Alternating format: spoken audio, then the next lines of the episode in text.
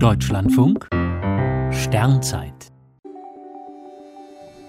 Ida Barney und 150.000 Sterne. Vor 135 Jahren kam in New Haven im US-Bundesstaat Connecticut Ida Barney zur Welt. Ihre Ausbildung schloss sie an der renommierten Yale-Universität ihres Heimatortes mit einem Doktorgrad in Mathematik ab. Sie arbeitete mehr als drei Jahrzehnte am Yale-Observatorium. Eines ihrer großen Forschungsprojekte war das Erstellen genauer Sternkataloge. Dafür hat Ida Barney fotografische Himmelsaufnahmen ausgewertet und die Position und Helligkeit der Sterne bestimmt. Diese Berechnungen waren sehr aufwendig und erforderten größte Sorgfalt.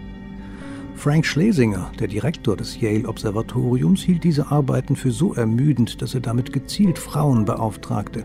Eigene theoretische Arbeiten traute er Frauen nicht zu. Doch Ida Barney belehrte ihn eines Besseren.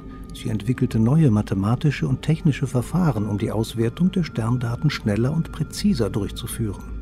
Damit hat sie die Astrometrie stark beeinflusst, die genaue Vermessung des Himmels.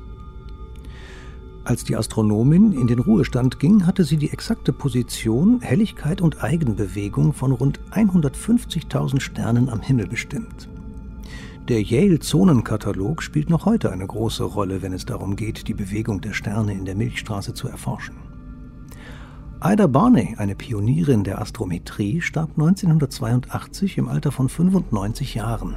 Nach ihr heißt kein Stern, so etwas gibt es in der Astronomie nicht, aber immerhin ein Asteroid.